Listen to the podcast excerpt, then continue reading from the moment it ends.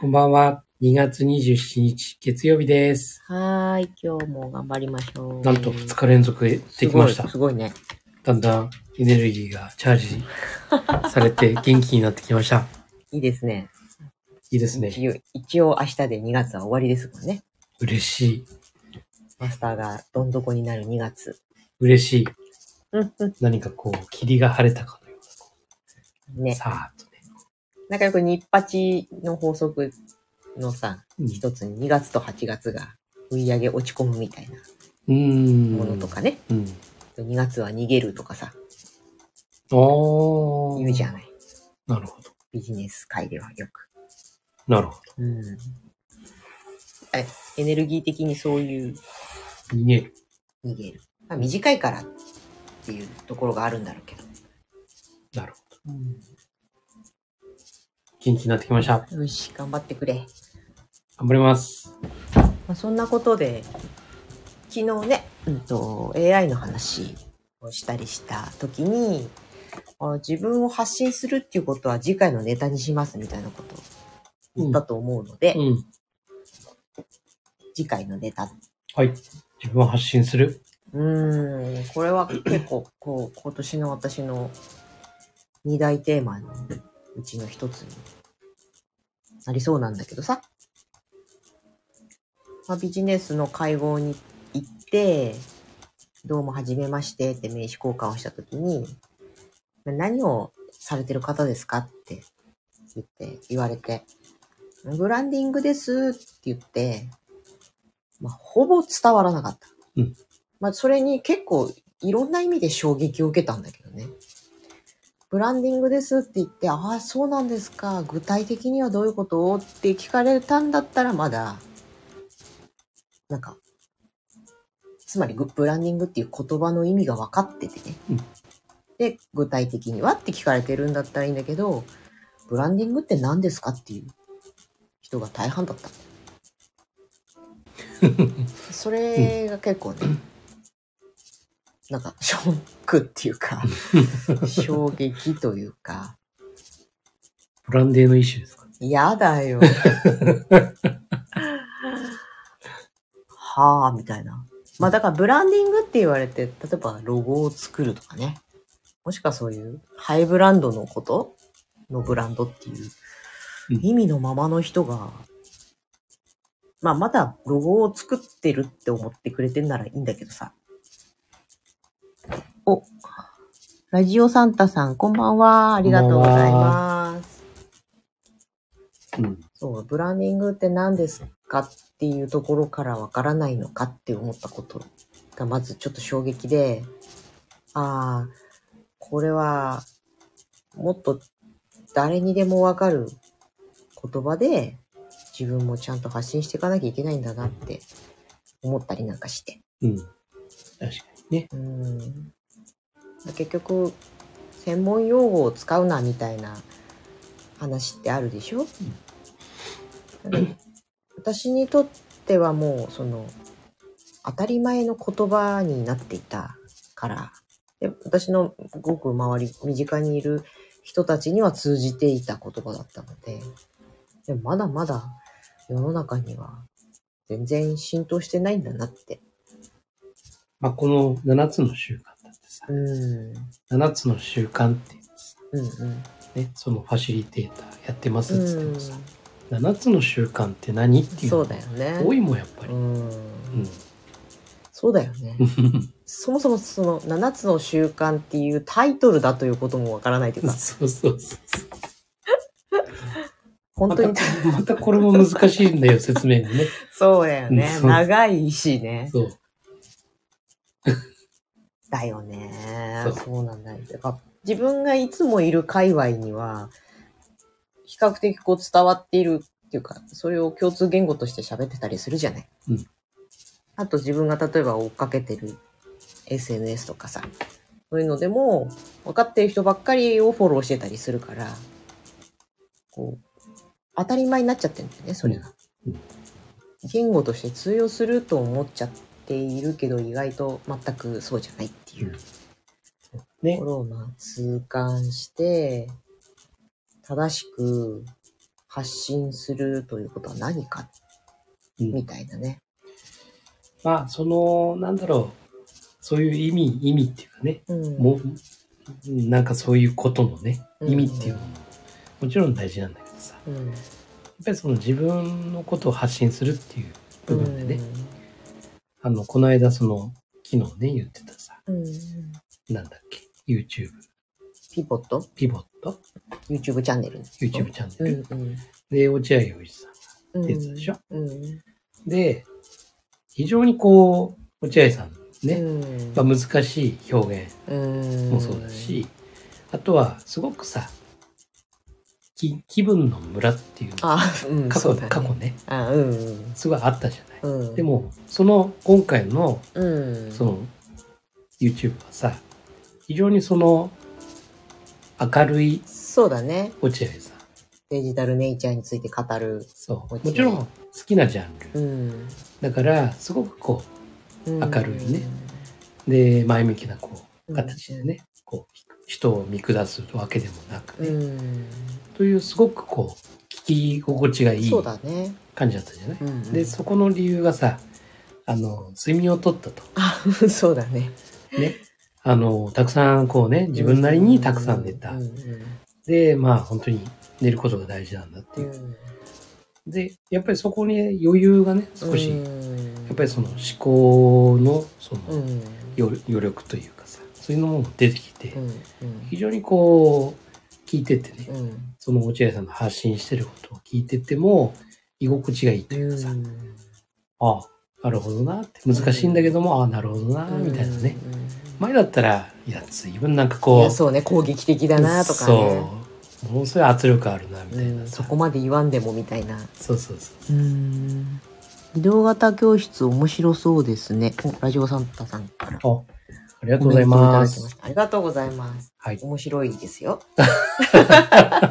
移動型教室は、あの、決してね、家庭教師でもなく、うん。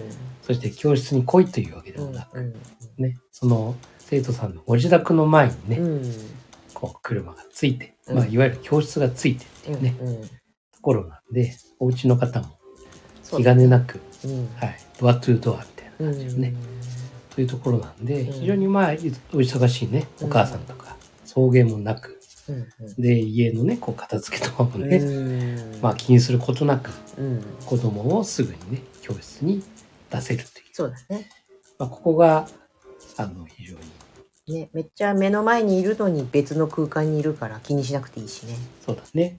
で、先生が留学生なんで、うんまあ本当に外国人、本物の外国人うんとこう、子供は接しない。うんという、その、また、仲も空間っていうかね、うん国際交流そうだね、うん言語学習だけじゃない範囲ね。移動型保育とか需要ありそう。うん、多分ね。な。うん、そうですね。してくれれば助かる人うんめっちゃいると思うよね。そうですね。だから本当にあの、高齢者向けのね、うん。まあ文化教室うんの移動型教室だったりね、うん。そういうのもあるのかもしれないし、ううんん。まあ、いろんな広がりが、うん。まあ本当に地方とかね、うん。そういうちょっと距離が遠そうくてね、そうそう。移なかなかね動にねうん、時間がかかるっていう地方に関そう結構ね。まあいわゆる教室の出前みたいな、うんデリバリーみたいな感じでね、そういうふうにね、していけたらいいなと。うんそう。はい、ありがとうございます。ありがとうございます。ということで、まあ発信という部ああ、分でね、そうね。まあ、いろんな意味でそういうさ、うん。物事の意味っていうものを伝えるっていうのももちろんすごく大事だと思うんだけども、うんその人自身のうんその人のその人間性だったりだとか、そうだね。ね、考えだったりうん。というものをなんかこうなんかこう相手が聞く相手がねうん。気持ちよくなるような、うん。まあそれ偽りながら言うっていうのはそれはおかしいと思うんだけど、うん。自分の本当のね本音の部分を本当にこう人にね思いやりを持った表現っていうのかな、うん。なんかそれができたらすごくね。そうだね。うん。なんかこう、だんだんこう、年を重ねていくとさ、四六時中フラットな人が結局一番いいよなって思うじゃない？うん。もう過去はこの、情熱があっていつも熱いとかさ、うん。ちゃくちゃ元気とかさ、うん。まあ逆にすごい綺麗キャラみたいな人とか、うん。なんかそういう生命力が溢れてるみたいにそういう人をね、こう見てて、やっぱりそういうあエネルギーが高い方がいいんじゃないかっていうような、うん。そうあるべきなんじゃないかみたいに思ってた時もあるけど、でも別にフラットだからといってエネルギーがないわけじゃなくって、いつもこう出力が均一っていうか、うん。こう空ぶかししたりさ、変に弱くなってるっていうわけじゃなくて、誰に対してもうん。同じ濃度というか、そうだね。うん、そうそうそういう人になんかやっぱ安心するよね。そう。そうなんですよ。安心すると、その人が語っていることもスッと入ってくるとか、そう。なんか、だよね、だよねって思うけど、なんかそこで、すごい高圧的だったりすると、もうその時点で、え？ってなっちゃって、聞く耳が持てなくなるというか。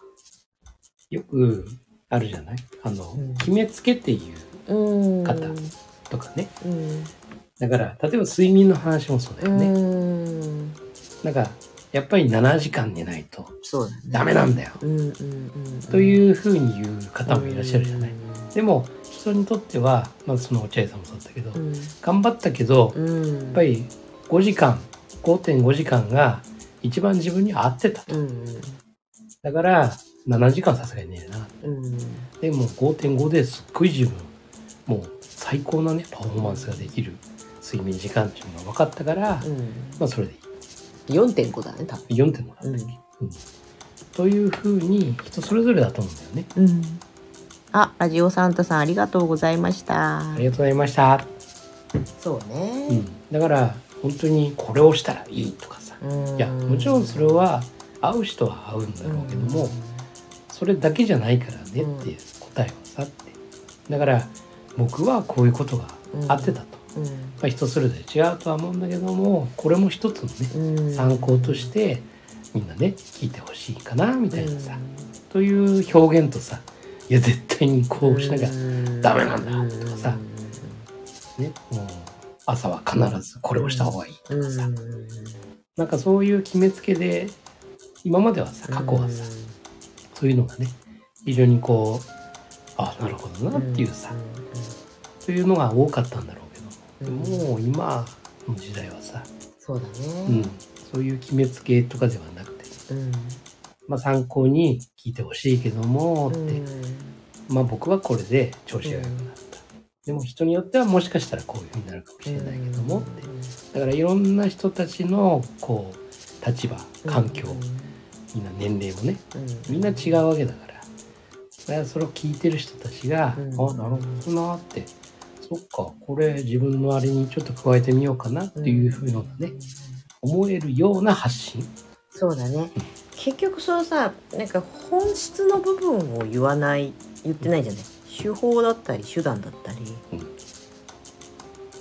睡眠7時間寝るのがいいんだよっていうことじゃなくて、適切な自分に合った睡眠時間を取れるような生活にすると健康的になれるよっていうことじゃない。そう。だからなんか、ね、私も今ヨガやってるけど、ヨガが絶対いいわけじゃないっていうか、うん。でも、日々運動習慣を持っていると、体にいいんじゃないっていう話じゃない。うん。そこの本質の部分をおすすめするのがいいんだと思うんだよね。そうそうそそれはあなたにとってはそれは何だろうか。っそうそうそう。ていう話であって。そうそう。だから本当ねこうもちろん肉体を鍛えるっていう部分でね、まあ、筋トレをするのがいいっていう人もいればね、逆に筋トレじゃなくて、うん。本当にそのゆっくりしたね。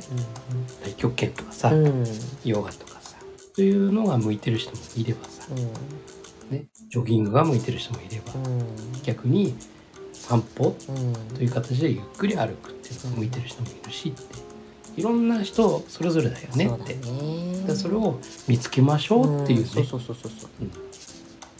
まあ、見つけるためにいろんなことをチャレンジしてみたらいいじゃんっていうようなことだったり、その時間を捻出するために、どこかを頑張ったらどうだろうとかさ。そう。なんか結局そういうことなんそういう話ができると、あ、そっか。自分はじゃあどうだろうなって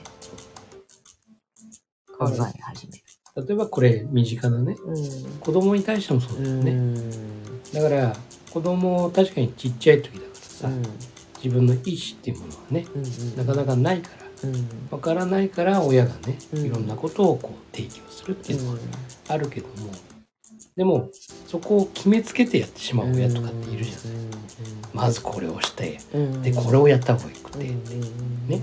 例えば自分がちっちゃい時にこれがしてなかったからダメだったからこれをやらせるべきだと。うん。かさでも結局それも同じだよね、うん。決めつけてるよねそこって、そうそうそうね子供によってはいろんなやっぱりさ人格を持ってるわけだから、やっぱりその子に合うもの。だからその子に合うものがどれなのかっていう選択というね部分の提供をしていくっていうのは親の役目であって、もうこれをした方がいいこれをした方がいい、うん。これをした方がいいそれは選択じゃないよね、うん。もうただ単にまあちょっとやや強制気味にね、やらせてるっていう形になるからやっぱりその選択肢を与える。そうだね。子供にね。で全部やらせればいいん。だ選択肢を3つ4つ並べて、よし1個ずつやってみよううん。どれが一番好きって。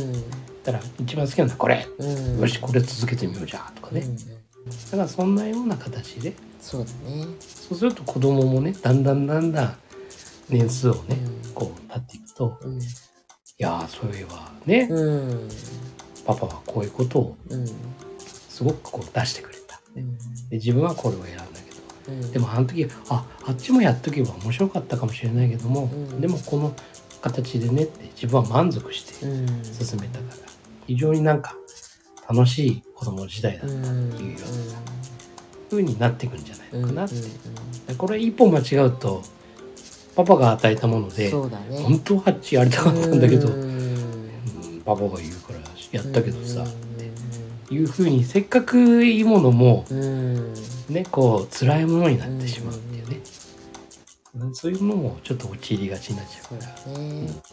なんかこうだからといって中途半端にすぐやってやめさせるとかそういうことでもなくって、な結局のところ信頼と対話？そうそう。そになるじゃない、うんやっぱり例えば体を使うスポーツ系のものだったら練習がしんどいとかさ、みんなやめたいって思う時が、うん絶対何がしかあったりすると思うんだけど、その時にこれはもう一歩頑張らせて頑張るということがいいのか。それを本当にこの子をダメにするうん。状態なのかっていうのをね、そうそうそう親が見極めないと。そうそうそうう。ちもね、なんかいろんな習い事とかやってやめたのもいくつかあるけどさ、うん。それは本当にこちらが、あ、これはもう、この子にとって逆に良くない。うん。でも、嫌だ嫌だって言ってもやめさせなかったものもあったりするじゃない。うん。そこがね、互いにやっぱり信頼関係があって、うんきちっと話し合いをしたりして、うん。で探っていくっていう。うん。ところだよね。そうそうそうそうと思います。その親の親たるべき発信っていうことなんだよね。まあ、最初の発信というテーマに戻ると、ん。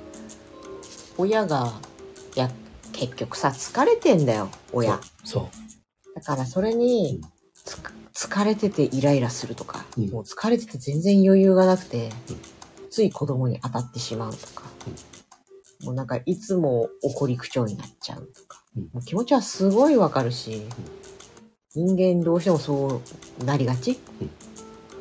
だからそこでねうんなんか自分がダメなんだと思ってほしくはないんだけどももうやっぱりそこでさっきのねこう高圧的だったりイライラしてたり不機嫌だったりっていう発信っていうのは、うんそれ相応のものが返ってきてしまうじゃない。うんあじゃあ機嫌よくやっていくのがいいよね。そうん。はい。まあ、その発信のね、種類もたくさん。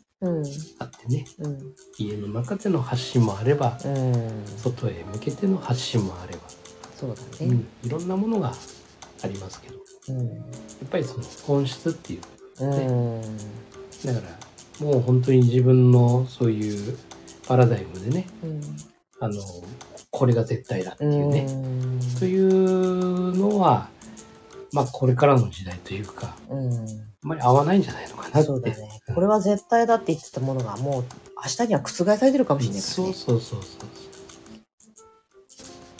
自分のアイデンティティみたいな感じでこうこれは確実だって思えるものってうん実はあんまりないうん、じゃない。そう。自分自身ですら怪しくなってきたりもうん、するからね。そううん。そうなんです。だから、ね、自分自身も成長していかなけれうん。ばならないしね、うん。成長してる中で、プロセスの中でさ、うん。いや僕はこれで少しずつこう成長してるって、僕はねって、ただ本質としてはこうだよねって。うん。だからこれはあくまでテクニックっていうかね、ん自分の中でのテクニックで。まあ結果は得れたけど、うん。でも大事なところってここテクニックよりもうんここですよねってうん。いうね、そういう発信の仕方をどんどんねしていただければね、うん。本当になんかすごいはい。いいつながりがもっと増えるんじゃないのかなって、肝に銘じて私もちょっと自分のビジネスの発信を考えようと思います。本質の部分ってね難しいんだよねみんな。難しいと思う。表面的なうん。手段とか手法とかうん。スキルだのノウハウだのにそう。分かりやすいしそう。キャッチーだしね。そう。そうなんですよ。これは本当まあ本当ビジネスにおいてもねまあいろんなね仕事っていろんな部分があるけども、うん。結局人がやってるもんだから、だからまあこれが社員を抱えてる人だったりだとか、うん。部下がいる人だったりだとかさ、まあ、いろんなこと起きるじゃない？うんミスだったりとか、うん。ねあとはちょっと怠けてるとかさ、うん。いろんな部分はあると思うんだけどもその部分でなぜその人がね、そういうふうになったのかうん。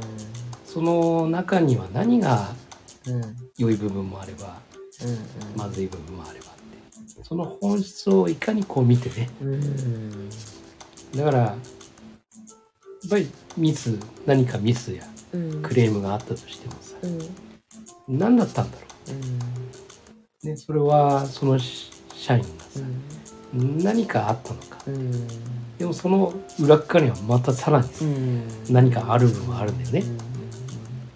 そこの原因という部うん分がさ。だそれをこうバーッと見てってうん。だから本当にその7つの習慣でいうとさうん。まずぱり相手うん。を理解するっていうところ。だからさっきの子供に対してもそうだけどもやっぱりそのコミュニケーションをねうん。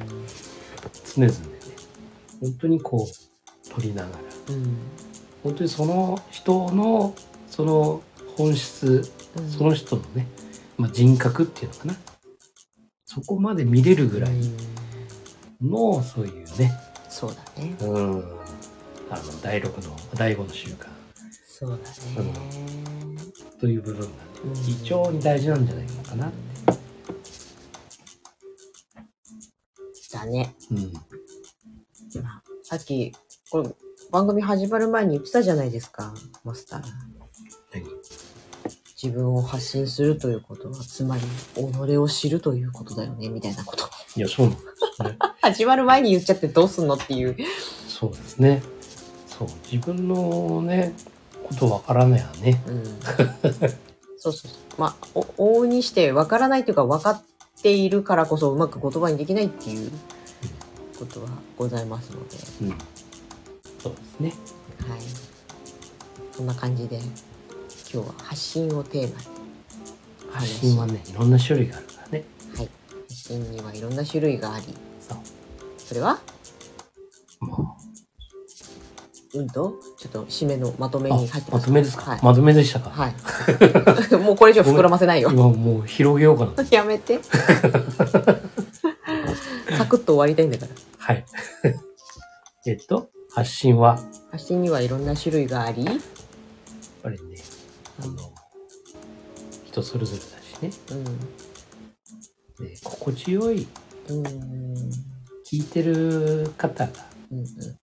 まあ、聞いてたり、読む、読む、読んだりとか、いろんな発信法があるからさ、その相手側がね、心地よくなるようなうん。発信がいいんじゃないでしょうか。なるほど。はい。はい。はい。発信にはいろいろあり、うん心地よくすべしと。そう。はい。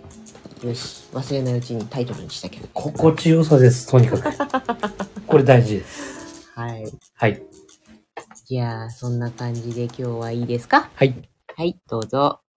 未来のあなたを作るのは、今の思考と行動です。。今夜もありがとうございました。はいおやすみなさい。